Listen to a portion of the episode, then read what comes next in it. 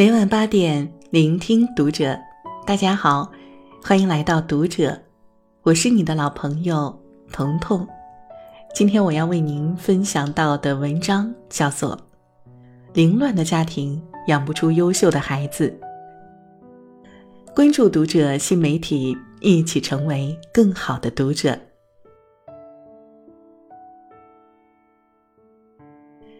哈佛商学院曾经做过一个研究，发现，幸福感强的成功人士，往往居家环境十分干净整洁，而不幸的人们通常生活在凌乱肮脏中。家庭里藏着每个成员的生命状态，也藏着一个孩子的未来。干净的家庭会给孩子带来幸运和正能量。而脏乱的家庭就会透支孩子的能量和梦想，甚至会拖累孩子一辈子。所以说，凌乱的家庭里养不出有出息的孩子，尤其是以下这三种家庭，一定要好好警惕起来。一、物品凌乱的家庭养不出勤快的孩子。孔子言。久居兰室，不闻其香；久居暴室，不闻其臭。一个干净整洁的家庭可以滋养孩子的心灵，而一个杂物乱堆、污渍满墙的家庭只会毁坏孩子的心灵，让孩子在无形中养成许多不良的行为习惯。一位班主任朋友曾经跟我分享过这么一件事：班级里有个男孩非常调皮捣蛋。不管是作业还是学习用品，总是丢三落四的；叫他打扫卫生，也是随意敷衍、推三阻四的。有一次，他去男孩家里家访，瞬间震惊了。打开门，就是一股发酸的味道扑鼻而来，玄关处丢满了臭袜子和鞋子。一走进去，就看到客厅里的玩具和物品撒得满地都是。洗碗池的碗筷看起来像积攒了好几天，甚至有小蝇子飞来飞去的。而男孩呢，作业本和书籍随意摊放在油腻的书桌上，他手上还抓着薯片，正要往嘴里塞。转眼一看，男孩的爸爸也是大大咧咧地坐在沙发上，面对茶水桌上的狼藉毫不在意，而妈妈还热情地邀请他喝杯茶水。可事实是，连让屁股坐下来的地方都没有。一家三口生活在物品如此凌乱的空间里，状态一塌糊涂，也难怪孩子深受其害了。父母懒惰，孩子肯定也勤快不了。当孩子长期处于这种环境中，就会因为缺少秩序感变得日渐萎靡，因为缺少活动而变成懒惰懈怠的巨婴。物品凌乱的家庭里养不出井井有条的独立孩子，为人父母一定要从小培养孩子主动收拾物品、整理房间的意识，既能让孩子在生活中改变粗心大意、懒惰拖拉、丢三落四的习惯，也能让孩子享受物品有序、整理有度所带来的舒服感，让孩子在各个方面变得更勤快、积极起来。二作息凌乱的家庭养不出自律的孩子。托尔斯泰说：“全部教育，或者说千分之九百九十九的教育，都归结到榜样上，归结到父母生活的端正和完善上。父母是孩子的一面镜子，孩子的行为就是家长的映射。邻居家十岁的女儿爱爱是学校里有名的迟到大王。”几乎每天都迟到，连站岗的保安都跟她熟悉的不得了。爱爱总是跟我吐槽她的妈妈，动不动就说要和我一起早起去跑步锻炼身体，结果没一次起得来。每天经常熬夜看剧、刷淘宝、抖音，三天两头的上班迟到，更别说送我上学了。我听完后觉得万般无奈，母女俩真的是如出一辙。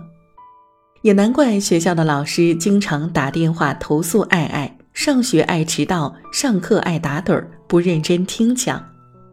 曾经在知乎上看到一个问题：有个比你还能熬夜的爸妈是什么样的感觉？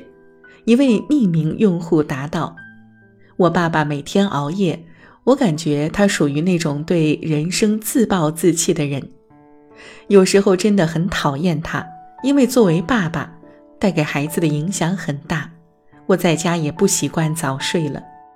其实，孩子良好的作息习惯是不会自动形成的。”因为他们年纪尚小，缺乏良好的自我控制、自我管理的能力，而孩子小的时候，他律对培养自律至关重要，因此父母的引导就成为了重中之重。唯有作息规律的父母，才不会破坏孩子的时间观念和规则观念，更不会错过从小培养孩子自律的机会。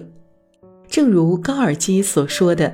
哪怕是对自己的一点小小的克制，也会使人变得强而有力。当父母懂得自律、自制，生活井然有序，孩子就能心领神会，并奉之为最高准则。通过不断的模仿和学习，成为和父母一样的人。三，内心凌乱的家庭养不出上进的孩子。家庭是孩子的第一所学校，孩子的精神面貌都是由父母所影响的。杂乱脏的家庭养不出爱干净、有气质的孩子，颓废、浑浑噩噩的家庭也养不出有上进心的孩子。前几天看了央视发布的一条教育短片，听孩子们在说，其中有两个镜头让我触动万分。第一个镜头，大人们在打麻将，声音喧闹，烟雾缭绕，而九岁的男孩只是落寞地坐在旁边的矮凳子上，说：“我知道我不是别人家的孩子，但你们也不是别人家的父母。”第二个镜头，十岁的女孩孤独地坐在沙发上，一言不发，背景声音夹杂着手游声，还有追剧的台词声。画面徐徐展开，原来女孩的爸爸在一旁玩王者，而妈妈则是在追宫廷剧。女孩失望地说：“你们要我好好学习，但是你们通常自己都管不住自己。孩子生活懒散堕落，学习上缺乏动力，或许正是从父母身上所传染来的。”同事玲姐的老公就是个没有上进心的人。内心极度贫瘠，在职场上是得过且过的摸鱼选手，在家里是丧偶式育儿的典型代表。他告诉我，有天晚上，他正给儿子苦口婆心地讲英语音标的读法，儿子学得不耐烦了，开始大发脾气。他也怒火中烧，狠狠地批评了他。孩子却委屈地说：“为什么我要学习，爸爸却能天天看电视、玩手机？这不公平。”那一瞬间，他突然领悟到，一个整天沉迷玩乐、没有志气的爸爸，又怎么能指望孩子会努力上进、自觉学习呢？在孩子看来，父母的精神、思想和行为是截然相反的。孩子吸收到的只是父母颓废混乱的状态，自然无法信服父母的话语，甚至会觉得这些大人总是在给自己的不当行为找一堆假正经的借口，说一套做一套。就像平日里，很多父母总是喜欢口头育儿，一看到孩子不努力学习，就忍不住大声的吼叫：“你快给我去写作业，你快给我去看书。”一边强制孩子要好好读书、努力上进，而自己却还总是瘫在沙发上刷手机、看电视，如此矛盾，孩子又怎么能真正的学会自我管理呢？正所谓一流父母做榜样，二流父母做教练，三流父母做保姆。如果一个孩子的心在家里得不到父母精神的有效滋养，就算天赋再高，没有恰当整齐有序的能量支持孩子向前，那么也很难发挥孩子的最大才华。教育好一个孩子，需要父母的内心状态一致、言行一致，才能让孩子永远保有对生活和学习的热情。四，整洁的家庭才能养出优秀的孩子。诗人刘禹锡曾言：“斯是陋室，惟吾德馨。”一个家庭的整洁与贫富无关，其生活态度也与学历无关。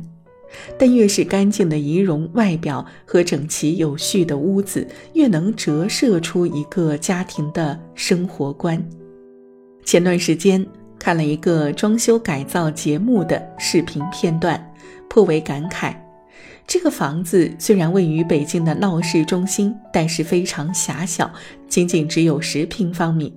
女主人不爱梳洗打扮，春夏秋冬每个季节只有几套换洗的衣服，也没有一堆瓶瓶罐罐的化妆品。面对节目组的询问，女主人还说：“我不需要太多的衣服，穿得舒服干净就可以了。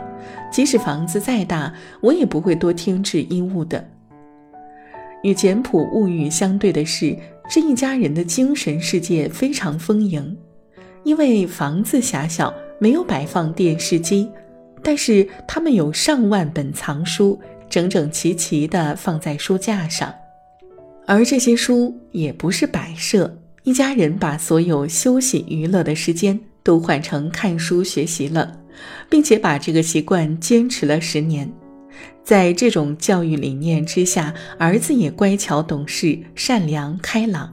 从来不会抱怨父母未能给予他更为丰裕的物质享受，更为宽敞的生活空间。一家人的生活也是有滋有味儿，怡然自得。正所谓，家庭环境时时刻刻影响着孩子的学习状态和生命质量。在房价这么高的今天，我们也许没有能力给孩子最贵最好的学区房，但是可以从内部开始，给孩子提供一个物品干净、生活干净、精神干净的家庭环境，把温馨的小家打造成一个最适合孩子成长的学区房。如此一来，定能培养出一个优秀且独立上进的孩子。